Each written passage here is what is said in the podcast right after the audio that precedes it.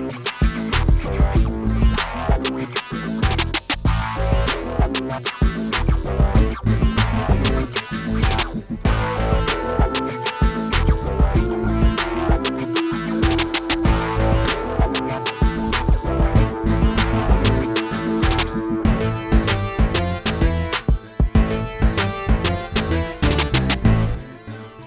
Hallo und herzlich willkommen zu einer weiteren Ausgabe von Fantasy Football Safety, dem Podcast, der Fantasy Football zum Ponyhof macht. Ja, die letzten Ausgaben vom Ponyhof werden jetzt etwas kürzer ausfallen, weil zum einen Weihnachten vor der Tür steht und das natürlich auch für mich ein bisschen einen Stress bedeutet und zum anderen, weil in den Playoffs einfach eine andere Strategie nötig ist. Sprich, es ist nicht mehr so wichtig, äh, Leute vom Waiver zu holen. Die meisten werden ihre Teams schon fix haben und auch Trades sind jetzt im Normalfall nicht mehr wirklich äh, ein Thema. Ja, die Strategien, die ich da ansprechen möchte, sind zum einen das Handcuffen. Unter Handcuffen versteht man, sich die Backups der wichtigsten Spieler zu sichern. Habe ich schon während der Saison immer wieder mal angesprochen. Also da ist wichtig, sich zu fragen, bei jedem Spieler, den man so am Roster hat, wie hoch ist da die Wahrscheinlichkeit, dass ich den in den Playoffs einsetzen werde. Und wenn ich ihn nicht einsetze, gibt es dann vielleicht einen Spieler, den ich auf meinem Roster besser brauchen könnte. Zum Beispiel, falls sich mein erster Running Back verletzt. Äh, da ist es oft so, dass man sich dann die Backups holt, weil ja, hinter guten O-Lines äh, oft einmal egal ist oder nicht egal, aber auch der Backup-Spieler äh, mehr Punkte erzielt als dann vielleicht so ein äh, zweiter oder dritter Quarterback, äh, Running Back von einem anderen Team. Äh, ja, und dafür ist es wichtig, äh, sich eben auch die Backups seiner Spieler zu kennen. Hab da letzte Woche schon einmal etwas darüber geredet und ja, das ist eine Strategie, die, die es zu verfolgen gilt und äh, wo man sich durchaus fragen kann, ja, ob es da nicht Spieler gibt, die wichtiger sind. Ähm, immer dabei zu beachten ist allerdings auch eben, dass den Spieler, den man dabei droppt, äh, nicht vielleicht ein anderer Spieler äh, gebrauchen könnte. Also da äh, muss man auch natürlich aufpassen, da sind wir eben auch schon beim nächsten Thema, beim Blocken. Darunter versteht man eben, sich Spieler vom Waiver zu holen, um ein anderes Team schwächer zu machen. Sprich, ein aktuelles Beispiel dafür wäre zum Beispiel äh, der Eigentümer von Gordon, Melvin Gordon, äh, hat seinen Running Back mit Eckler sicherheitshalber gebackupt oder gehandcuffed. Und aber jetzt hat sich auch Eckler verletzt. Ja. Jetzt ist die Frage, ähm, man könnte einen Spieler droppen in dem Fall, um eben ähm, sich Justin Jackson vom Waiver Wire zu holen. Selbst wenn man den nicht einsetzt, verhindert man damit natürlich, dass, sein, dass man den Gegenspieler stärkt, indem man ihm diesen Spieler überlässt. Ist eine Strategie, die gerade in den Playoffs sehr beliebt ist und die ich auch empfehle anzuwenden. Sprich, für so einen Spieler opfere ich dann gerne ähm, einen schlechteren Running Back oder einen äh, schlechteren Wide Receiver, wie zum Beispiel, ich sage jetzt mal Traquan Smith oder Goodwin, wenn, wenn die zum Beispiel noch am Roster sind, oder auch Running Back wie Josh Adams, dann macht es durchaus Sinn, äh, da sich äh, Justin Jackson zu holen und äh, vielleicht seinem Gegner eben ja, einen Running Back wegzunehmen. Ja, wie gesagt, zwei ganz wichtige Strategien für die Playoffs. Also das, äh, die sollte man durchaus beachten und sollte was möglich sein, äh, muss man da durchaus zuschlagen. Ja, kommen wir aber als nächstes zu meinen Ligen und äh, ja, ich kann das sagen, in der Pigskin Cavalcade habe ich die erste Playoff-Runde überstanden. Für mich doch etwas überraschend, mit etwas Glück natürlich auch. Ähm, ja, habe es äh, geschafft, äh, weiterzukommen, obwohl ich in dem Jahr Garoppolo, Dalton und AJ Green verloren habe. Baker Mayfield hat jetzt diese Woche eben nicht so gut performt, hätte mir da fast den Sieg gekostet, ähm, aber ich habe es geschafft, trotz einer ja, mäßigen Leistung von ihm zu gewinnen und bin in Runde 2 und muss dagegen den Sieger meiner Division ran. Also wieder ein relativ ungleiches Matchup. Und ja, ich bin da wieder krass Außenseiter, kann nur gewinnen und ja, werde halt hoffen, dass ich ins Spiel um den Ligasieg komme, um den Bowl. In den anderen drei Ligen beginnt die Woche erst, beginnen die Woche erst die Playoffs. Ähm, ja, und da habe ich es auch in allen drei Ligen geschafft. Und ja, kann nur sagen, für mich ein erfolgreiches Jahr. Ich hoffe, euch geht es da ähnlich.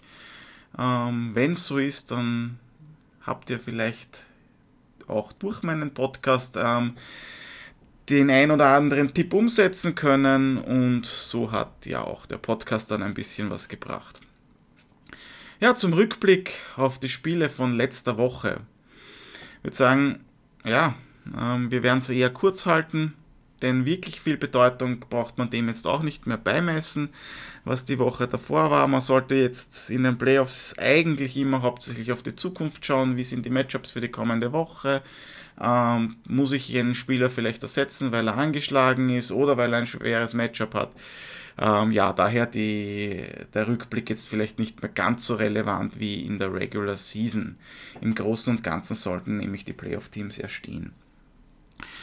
Ja, das Thursday Night Game haben die Titans äh, gewonnen gegen die Jaguars, haben die richtig platt gemacht. Allerdings dabei der einzige bei den Titans, der wirklich zu erwähnen ist, ist äh, Derrick Henry mit gleich vier Rushing Touchdowns hat er eigentlich das Spiel alleine entschieden. Ähm, der einzige Pass-Touchdown in dem Spiel kam von ähm, den Jaguars und ging auf Didi Westbrook. Und ja, die Titans haben damit das Spiel 30 zu 9 für sich entschieden. Knapper ging es da bei den Jets gegen, den, gegen die Bills zu. Äh, die Jets äh, behalten damit 27 zu 23 die Oberhand. Josh Allen läuft und läuft und läuft und läuft, hat wieder über 100 Yards gemacht und einen Rush-Touchdown. Ja, bei den Jets kommt vor allem Elijah McGuire da als jemand äh, ins Spiel, der nach der Verletzung von Crowell das Ruder auf der Position des Running Backs übernommen hat und vielleicht für kommende Woche kein allzu schlechter Kandidat ist. Ansonsten, ja, muss man sagen, handelt sich bei den Spielern, die gepunktet haben, nicht unbedingt für sonderlich fantasy-relevante Spieler. Einseitig ist es dafür auch wieder bei den Giants gegen die Redskins zugegangen. Die Redskins haben einfach zu viele Verletzungen, um noch vorne mitspielen zu können und die Giants haben das relativ beinhart ausgenutzt. Uh, Manning mit drei Pass-Touchdowns und Barkley mit einem Rush-Touchdown haben dafür die Punkte gesorgt. In der Offense, aber auch die Defense hat uh, ganz gut gespielt und Sanchez gleich zweimal den Ball abgenommen, sprich eine Interception, uh, zu einer Interception gezwungen, bevor der auf die ähm, Bank gesetzt worden ist und für, Josh, für ihn Josh Johnson gekommen ist. Ja, für die Redskins aus meiner Sicht heißt es die Saison abhaken, Stars schonen und äh, einen guten Draftpick für nächste Saison abholen. Das ist wahrscheinlich alles, was man da zu diesem Spiel jetzt noch sagen muss. Ja, die Saints haben lange ihre Probleme mit den Buccaneers gehabt, siegen aber letztendlich 28 zu 14. Ingram war der produktivere der beiden Running Backs, ähm, der einzige Pass-Touchdown von Breeze diese Woche ging auf Zach Line, Zach Line. Ähm, Winston auf der anderen Seite wieder etwas besser mit zwei Pass-Touchdowns. Beide auf Cameron Braid. Ähm, es waren aber die einzigen 14 Punkte für die Bucks und die verlieren damit das Spiel mit 28 zu 14. Für einige etwas über, überraschend gewinnen die Dolphins 34 zu 33 gegen die Patriots äh, mit einem Last-Minute-Touchdown von Drake. Äh, ein spektakulärer Spielzug entscheidet da das Spiel. Tannehill mit drei Pass-Touchdowns ähm, und Bolden mit einer Art Revenge-Game gegen die Pets hat auch äh, zwei Touchdowns erzielt, glaube ich. Ja, ähm, der letzte Spielzug, sensationell, sollte sich jeder angeschaut haben. Es war alles dabei. Ein Pass von Tannehill auf, äh, ähm, ja, auf Drake, damit ich es äh, rausbringe. Äh, der äh, ja, hat weitergespielt auf einen anderen Spiel mit Lateral, alles drum und dran. Also wirklich anschauen den Spielzug. Äh, die Uhr war schon herunter, runtergelaufen und trotzdem haben die ähm, Dolphins die, die Partie noch gedreht gegen die Patriots. Ähm, ja, zu meiner Freude als Colts-Fan natürlich äh, etwas Schadenfreude sei mir hier gegönnt. Ähm, ja, auf der anderen Seite muss man sagen, ähm, Brady auch mit drei Pass-Touchdowns auf Gronk, Edelman und Patterson und auch Devlin mit einem Rush-Touchdown, hat, die haben das Spiel lang offen halten können, beziehungsweise haben eigentlich den Großteil der Partie geführt. Ja, und die Patriots haben meines Wissens die letzten fünf, die letzten fünf, also fünf der letzten sechs Spiele gegen die Dolphins auswärts verloren. Also das ist zwar für viele überraschend gekommen, aber wenn man sich die Statistiken genauer anschaut, ist es auch gar nicht so überraschend, dass die Patriots da ihre Probleme gehabt haben.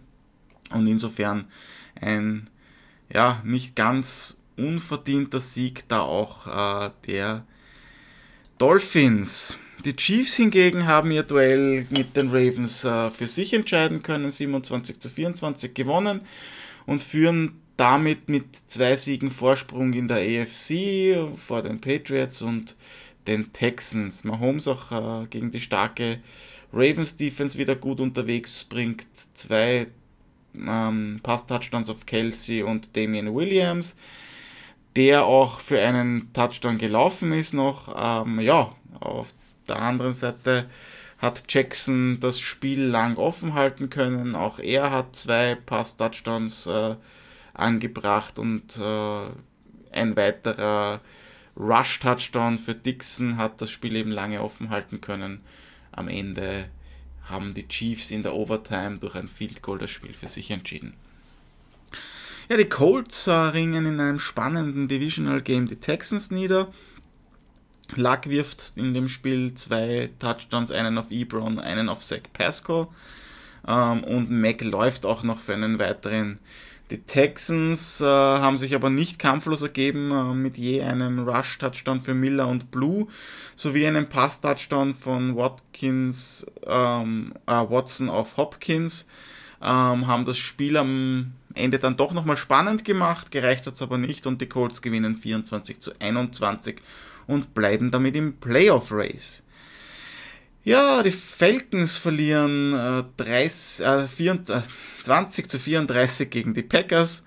Ryan mit zwei Pass-Touchdowns, ähm, zweimal auf Julio Jones und ähm, einmal mit drei Pass-Touchdowns, zweimal auf Julio Jones und einmal auf Justin Hardy. Bei den Packers ähm, Rogers mit nur zwei Pass-Touchdowns auf Adams und Cobb, aber auch einem Rush-Touchdown von Aaron Jones. Ja, und einer guten Leistung der Defense haben das Spiel dann für die Packers entschieden. Und ja, die Packers setzen sich eben mit 34 zu 20 gegen die Falcons durch. Die Browns besiegen die Panthers, wobei Mayfield nur einen Pass-Touchdown wirft, und zwar auf Landry der aber auch einen erläuft, ebenso wie Nick Chubb, also zwei Rush-Touchdowns bei den Browns, auch bei den Panthers, McCaffrey äh, mit zwei Rush-Touchdowns, also ein sehr Running Back-lastiges Spiel. Äh, Cam Newton enttäuscht in dem Spiel eher und bringt keinen Touchdown auf seine Receiver an. Die 49ers schlagen überraschend die Broncos ähm, Deshaun Hamilton ist da mit dem einzigen gefangenen Touchdown ähm, bei den Broncos auffällig und Lindsay mit dem einzigen Rush-Touchdown. Bei den 49ers äh, hat Mullins die Partie entschieden mit zwei Touchdowns auf Kittel und Pettis und ja, äh, so sind die Niners hier siegreich und gewinnen die Partie gegen die Broncos. Die Bengals können gegen die Chargers die Partie erstaunlich lang offen halten. Ähm, Driscoll mit einem Touchdown auf äh, Ross und Mixon mit einem Rush-Touchdown sorgen dafür, während Rivers auf äh, nur einen Pass-Touchdown kommt, den wirft er auf Allen und Eckler läuft ähm, noch für einen, bevor er vom Feld muss. Der hat sich nämlich verletzt. Ein Stinger nennt man die Verletzung, ist glaube ich eine Art Nervenverletzung, ähm, ja, wo ein sensibler Punkt getroffen wird und dann ähm, kann man den Muskel relativ äh, schlecht noch anspannen. Mal schauen, was sich da tut. Äh, da gilt es den Status zu beobachten über den Lauf der Woche, zumal ja auch ähm, Melvin Gordon angeschlagen ist und vermutlich auch das Spiel verpassen wird. Ja, eher langweilig war die Partie der Lions gegen die Cardinals. 17 zu 3 ist die ausgegangen. Zach Senner mit dem einzigen Rush-Touchdown bei den Lions und eigentlich auch ähm, ja, äh, mit dem einzigen Offensive-Touchdown des ganzen Spiels. Ähm, sorgt für den Sieg. Die Cardinals äh, ja, mit keinem relevanten Spieler. Vielleicht auch noch zu, zu erwähnen, die Defense der Lions hat auch ganz gut gespielt. Ja, nächste Überraschung sind die Raiders, die die Steelers knapp mit 24 zu 21 schlagen, hauptsächlich vermutlich aber, weil Big Ben das Spiel äh, verlassen muss, kommt dann zwar wieder zurück, wird in der Kabine untersucht. Beide Pass-Touchdowns von Roethlisberger gehen auf Juju Smith-Schuster, der auch 130 Receiving Yards äh, fängt und ja, mit Ridley kommt noch ein Rush-Touchdown bei den Steelers dazu ja, so halten sie das Spiel spannend. Ähm, Samuel ist wahrscheinlich der produktivere der beiden Running Backs bei den Steelers, aber ähm, eben Ridley mit dem Touchdown. Auf der anderen Seite Carr mit zwei Pass-Touchdowns, auch auf Carrier und Smith äh, auf eher unbekannte Leute und auch äh, Doug Martin mit einem Rush-Touchdown. Ja, entscheiden so das Spiel für sich. Die Cowboys schlagen die dezimierten Eagles mit 29 zu 23. Wentz zwar mit äh, drei Touchdowns ähm, auf Sproles, Goddard und Jeffrey. Das reicht aber nicht gegen die Cowboys, äh, bei denen Prescott ähm, auch drei Pass-Touchdowns wirft. Äh, und zwar alle drei auf Amari Cooper, der damit das Spiel fast im Alleingang entschieden hat. Und ja, auch die Defense von den Cowboys nicht so schlecht unterwegs gewesen. Daher ähm, die Cowboys hier siegreich. Die Bears gewinnen in einer Abwehrschlacht mit 15 zu 16 gegen die äh, 15 zu 6 gegen die Rams. Äh, die Defense von Chicago ist hier, sagen wir mal, hauptverantwortlich für den Sieg. Gleich vier Interceptions haben sie ähm, abgefangen und ja, gönnen damit Goff und Gurley keinen einzigen Touchdown. Trubisky selbst war aber auch nur mit einem Touchdown erfolgreich, aber es hat ausgereicht, um das Spiel zu entscheiden. Ja, im Monday Night Game ähm, schlagen die Seahawks die Vikings mit 21 zu 7. Cousins mit dem einzigen Touchdown auf Delvin Cook, der mittlerweile voll involviert ist im Rushing als auch im Passing Game. Und ja, oder vielleicht in den Playoffs den ein oder anderen vielleicht den Arsch gerettet hat. Während bei den Seahawks Carlson mit dem einzigen Rush-Touchdown ähm, auffällt und eine gute Defense-Leistung das Spiel zugunsten der Seahawks entschieden hat. Ja, Verletzungen hat es natürlich auch wieder gegeben diese Woche. Die wichtigsten sind da unter anderem Austin Eckler, der eben mit einem Stinger vermutlich die Woche ausfallen wird. Da ist auch zu sagen Melvin Gordon, äh, der wird vermutlich auch das Spiel verpassen. Also sprich, da wird jetzt der dritte Running Back ähm, eingesetzt werden, wenn es soweit kommt und das werden wir später am Waiver kurz einmal besprechen. Ja, ähm, auch Ware ist angeschlagen, der Ersatz äh, von äh, Kareem Hunt, der ja suspendiert worden ist oder gekündigt worden ist von seinem, von seinem Team. Auch da gilt es den Status im Auge zu behalten für die Woche.